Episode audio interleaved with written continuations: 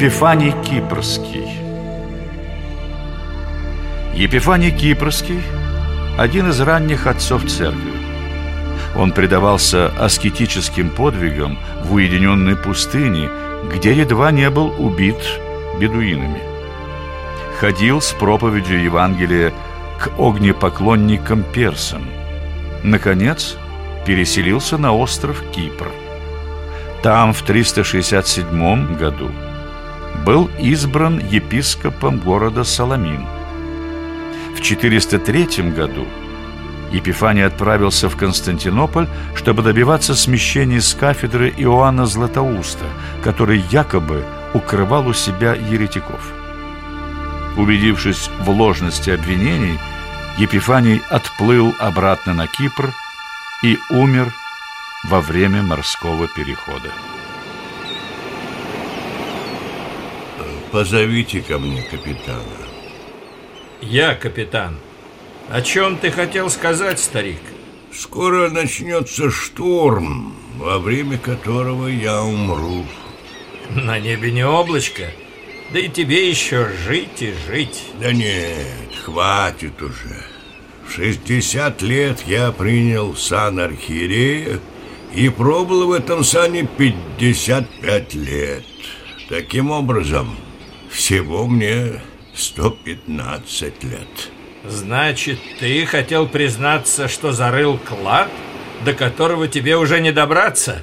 Говори, где мне его искать? Поверь мне, старику, жизнь проносится как одно мгновение. И это мгновение нужно прожить по заповедям Божьим.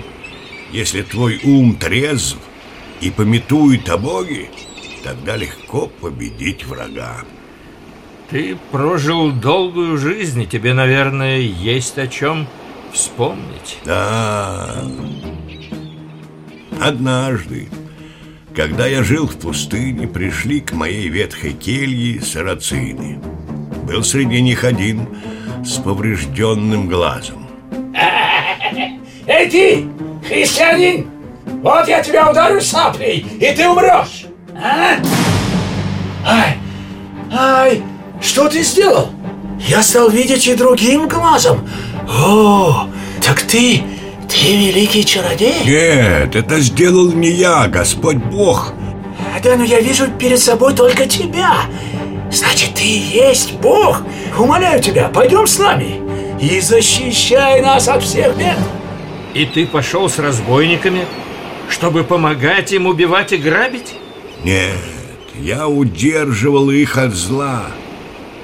Перечить мне они боялись, а потому спустя время отвели обратно меня к моей хижине, а сами убежали прочь. Был в том промысел Божий. На следующий же день я встретил бесноватого юношу, который нагим ходил по пустыне. Господи, Господи, помоги мне изгнать беса, который поселился в теле этого несчастного юноша. Что ж, Епифаний, ты лишил меня дома, в котором я прожил 21 год. Знаю, что ты любишь уединение. Так вот, я лишу тебя его, и ты отправишься к огнепоклонникам, персам, предстанешь перед их царем. Как тебе это, а?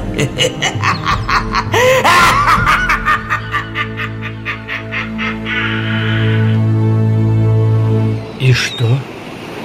Этот демон исполнил свое обещание? Все, что происходит, случается по воле Божьей и к его славе. Бес улетел в Персию, поселился в теле принцессы, мучил ее и ее устами кричал, что вылечить ее от недуга может только Епифаний, который живет в пустыне. То есть ты? Да, я многогрешный. Что ж, демон, как и обещал, отомстил тебе. Что же было дальше? Царь персов велел своим воинам скакать в пустыню, разыскать меня и привести к нему во дворец. Посланцы царя быстро справились с этим заданием, и вскоре я был в столице Персии. Ко мне привели принцессу. Трижды я совершил над ней крестное знамение, и бес с воем вылетел вон.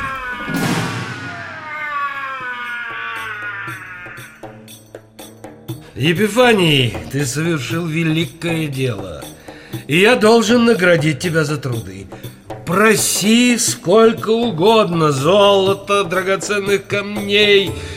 Ни в чем не будет тебе отказа. Христиане не требуют этих временных богатств. Мы надеемся на лучшее, вечное Обещанное нам Господом нашим Христом. То, чем хотел ты меня одарить, царь, оставь себе. Ты ведь любишь стяжание и тем губишь свою душу Почему же ты думаешь, что я гублю свою душу? Разве плохо быть богатым? Будучи любителем золота, ты похищаешь чужое, а нуждающимся не даешь Но хоть пообедать вместе со мной ты не откажешься Ты сможешь отведать таких изысканных яств о которых и не слышал никогда в своей пустыне. Спасибо тебе, царь, за приглашение, но мне достаточно хлеба из отрубей, да еще щепотки соли для укрепления моего немощного тела. Ну что же, если я ничем не могу угодить тебе, святой человек, то возвращайся домой. А поскольку время сейчас неспокойное, я дам тебе для охраны небольшое войско. Нет, нет, нет, мне нет в том надобности. Я всегда под защитой моего Бога и его небесных воинов-ангелов. А на прощание хочу предупредить тебя, царь. Никогда не ходи войной на христианских царей. Почему же мне не следует воевать с христианскими царями? Если пойдешь на них войной, то самому Христу распятому будешь врагом и погибнешь ужасным образом. Ну что же, Последую твоему совету, мудрец. Иди с миром, Епифаний, и вспоминай о нас, живущих в Персии. И пошел я, хранимый Господом, в свою келью в пустыне, и предался там молитвам в безмолвии. Но что-то подсказывает мне, что ты непростой отец-пустынник. Против своего желания я нарушил жизнь в пустыне и стал архиереем на Кипре. Да и не все были рады тому, что пришелец стал главой церкви на Соломине. Чем же ты им не угодил? Все началось с того, что один римлянин задолжал большую сумму денег, а расплатиться в срок не смог.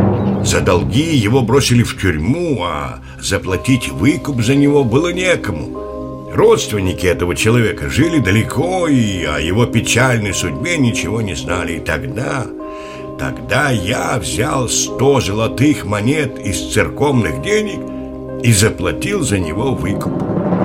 Освобожденный из тюрьмы поблагодарил и, пообещав вернуться, уехал на родину. Вот тогда-то Дьякон Карин обвинил меня в растрате. Зачем мы избрали архиереем этого бедняка? Да еще чужака! Избрали бы меня святителем, то и горе не знали бы. А что Епифаний? Взял сто золотых монет для выкупа какого-то чужака. А тот взял, да и уплыл в свой Рим плакали наши деньги. Словом так, ты, Епифаний, или немедленно вернешь сто золотых, или отправишься туда, откуда к нам пришел. Ну, а таких денег у тебя, конечно, не было. Когда же ты поймешь, моряк, что все в руках Господа? Вскоре вернулся римлянин, за которого я заплатил. Он привез мне множество золота. Сто монет я отдал дьякону, а остальные велел раздать нищим. Вряд ли этот дьякон Карин или как его там был рад такому повороту дела. Он созвал клириков и показал монеты, которые я ему отдал. Вот золото, сказал он, которое я вытребовал у Епифания. Как он не изворачивался, но я все же смог ценой невероятных усилий вернуть наши деньги. Ну, благодарите же меня. Клирики благодарить Карина не стали, а заметили, что святитель имеет право расходовать церковные средства на дела милосердия.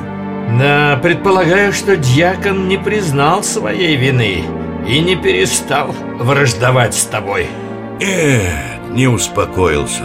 Однажды, когда после общей трапезы я беседовал с клириками о тайнах священного писания, на подоконник раскрытого окна сел ворон и громко закаркал. Именно так. Вот вам настоящая тайна. Кто из вас сможет растолковать, о чем, каркая, говорит эта птица?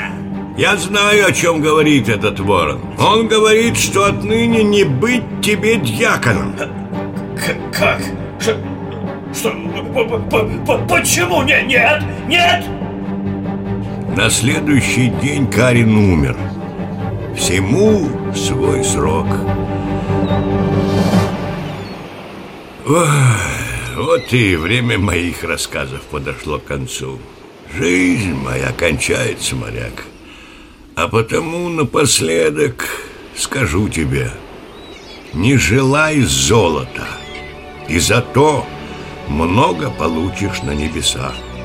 Не питай ненависти ни к одному человеку, и зато будешь возлюблен Богом не клевещи на ближнего, и дьявольская зависть не овладеет тобой. Как ядовитых змей избегай ереси, отвращайтесь от мирских похотей, они не только тело сжигают, но и ум разжижают. Знай, что они сатанинское ухищрение. Даже в мыслях своих не желай дурного. В этом и состоит истинное богатство. С тем я оставляю вас, чада. Что ты говоришь? Я не слышу тебя! Моряк, помни, что после бури всегда наступает затишье. Верь, и тебе воздастся. Всю ночь бушевал шторм, словно море горевало о смерти великого святого. А утром, как и предсказал Епифаний, ветер стих, выглянуло солнце. Корабль вошел в бухту. По прибытии на Кипр тело святителя перенесли в церковь и там погребли. В X веке при византийском императоре Льве VI Мудром мощи Епифания Кипрского были перенесены в Константинополь, и его почитание широко распространилось в православной церкви.